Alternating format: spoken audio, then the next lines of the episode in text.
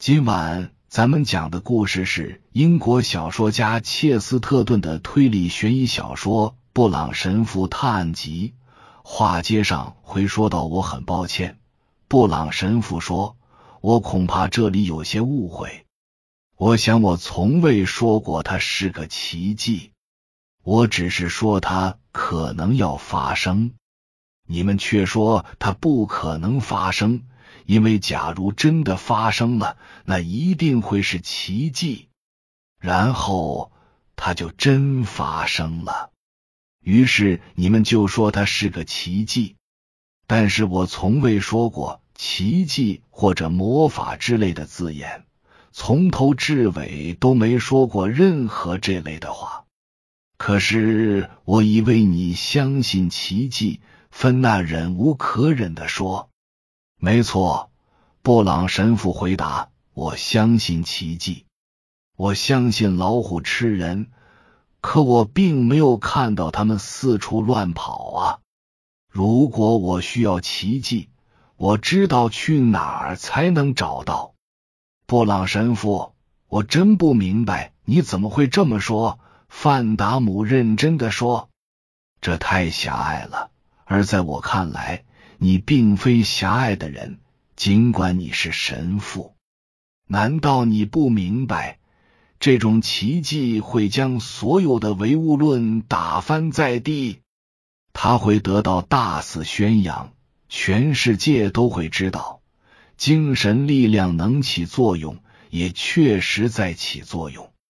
你对宗教的贡献将超过任何一位神父。神父略微挺直了一下身体，尽管他身体矮胖，却给人某种奇异的感觉，似乎他的身体散发着无意识且是非人格的尊严。哦，他说：“你不会是说我明知是个谎言，还要用它来服务于宗教吧？”我无法准确理解你这么说的含义，而且。坦率的说，我也无法确定你是否理解。说谎或许可以服务于宗教，不过我能肯定，那不是服侍天主之道。既然你反复提到我的信念，如果你对这类观念有所认识，岂不更好？我不明白你在说什么。百万富翁疑惑的评论道。我觉得你确实不明白，布朗神父很平和的说：“你说这件事是由精神力量成就的，什么样的精神力量？你并不认为是圣洁的天使带走了他，并将他吊在花园里的树上，对吗？至于邪恶天使，不不不。”做这件事的人做了一件邪恶的事，但他们并没有超越自身邪恶的极限，他们并没有邪恶到与精神力量打交道。我对撒旦教有所了解，这是我的罪孽，但出于职业的需要，我不得不去了解他。我知道他是怎么回事。知道他实际上自始至终宣扬什么，他自以为傲又遮遮掩掩，他追求至高无上，他热衷于用人们一知半解的东西恐吓无辜者，让孩子们心生畏惧。这就是他为什么会喜欢神秘的东西，推崇入会仪式和秘密结社等等。他只关注自身，无论他的外表如何庄重和严肃，他总是隐藏着微妙、疯狂的微笑。他突然打了个冷战，似乎平地起了一阵刺骨的冷风。不说他们了，相信我，他们与此事无关。还是说说我提到的那个可怜野性的爱尔兰人吧。他疯狂地从那条街跑过来，跟我一打照面，就说出那事情的一半，然后因为担心会透露更多隐情，就跑开了。你们觉得哪个作恶者会向他这种人吐露秘密呢？所以我承认他参与了密谋，与他一起密谋的两三个人很可能比他更恶毒。即便是这样，他不过是怀着满腔愤怒跑进小巷，放空枪并发出诅咒而已。可这些到底是什么意思呢？范达姆追问道。扣动玩具枪的扳机，发出廉价的诅咒，不会造成已经发生的事，除非是奇迹。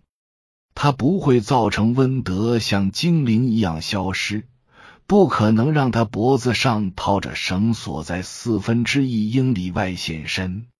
你说的对，布朗神父干脆的说。可他会造成什么呢？我还是不明白你要说什么。范达姆郑重的说：“我说的是，他会造成什么呢？”神父又说了一遍，头一次表现出近乎烦躁的激动。你一再声称发射空枪造成不了这个，造成不了那个。如果真是这样，那么谋杀就不会发生，或者奇迹也不会发生。你根本就没想过要问会发生什么事。如果一个疯子无缘无故在你家窗外放枪，你会怎么做？你的第一反应是什么？范达姆似乎在思考。我想我该看看窗外是什么情况。他说：“没错。”布朗神父说：“你会朝窗外看。”这就是故事的原委。这个故事很悲惨，但到此为止，而且情有可原。为什么朝窗外看会伤害到他？阿尔伯因不解的问。他并没有掉下去，不然的话，他该躺在小巷里。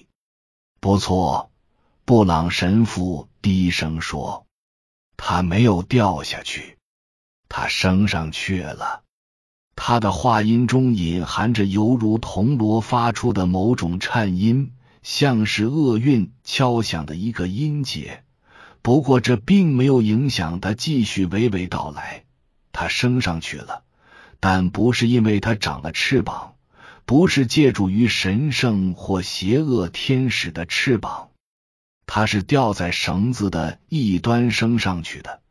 正如你们在花园里看到他的那副模样，当他刚从窗口探出头时，有根绳子便套住了他。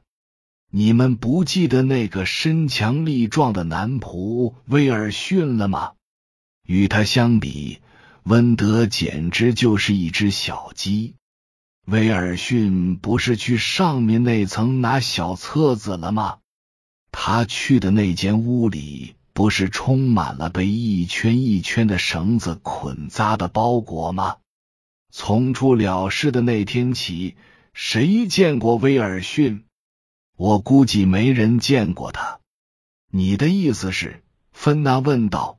那个威尔逊就像钓鱼一样，把温德从窗户钓了出去。是的，布朗神父说，然后又从另一扇窗户把他扔进了公园。在那里等着的第三个同谋将他拴在了树上。要知道，那条小巷总是空无一人，对面那堵墙也是光秃秃一片。在爱尔兰人用手枪发出信号到做完整件事，只用了五分钟。当然，有三个人参与了此事。我很想知道你们是否能全部猜对他们是谁。那仨人凝视着那扇正方形的普通窗户和远处光秃秃的白墙，他们都没出声。顺便说一下，布朗神父接着说：“别以为我在责备你们草率得出超自然的结论。理由很简单，真的，你们全都发誓说自己是坚定的唯物主义者。”而事实上，你们又全都在相信，几乎什么都信的边缘上保持着平衡。如今有无数人都保持着这种平衡，但待在上面很危险，也很不舒服。除非你有了信仰，否则你的心灵永远不得安宁。这就是为什么范达姆先生会仔细琢磨各种新宗教运动。阿尔伯因先生在谈到呼吸运动的宗教时，会引述圣经文本，而芬纳先生埋怨的对象恰好是他否定的天主。你们就是在这里失去了平衡，偏离了出去，相信超自然是再自然不过的倾向了，而仅仅接受自然的事物，总让人感觉不自在。虽说这种事能轻而易举让你们的天平失去平衡，滑向相信超自然的一边，但实际上这些无非是自然的事物罢了。它们不仅是自然的，而且异乎寻常的简单。我想不会有比这更简单的事了。芬娜不禁笑了起来。接着又显得很困惑。有一点我不明白，他说：“如果是威尔逊干的，温德怎么会与这样一个人保持如此亲密的关系？他又怎么会被一个多年以来每天都见面的人杀死呢？大家都知道，他看人很准啊。”布朗神父用伞重重的敲击着地面，以示强调。他很少有这种举动。没错，他情绪激动的说：“他就是这么着的杀身之祸。就因为那样，他才被杀。他被杀，就是因为惯于论断他人。”众人都定睛看着他，但他毫不理会。好像他们不存在一样。接着说：“他凭什么就该论断他人？”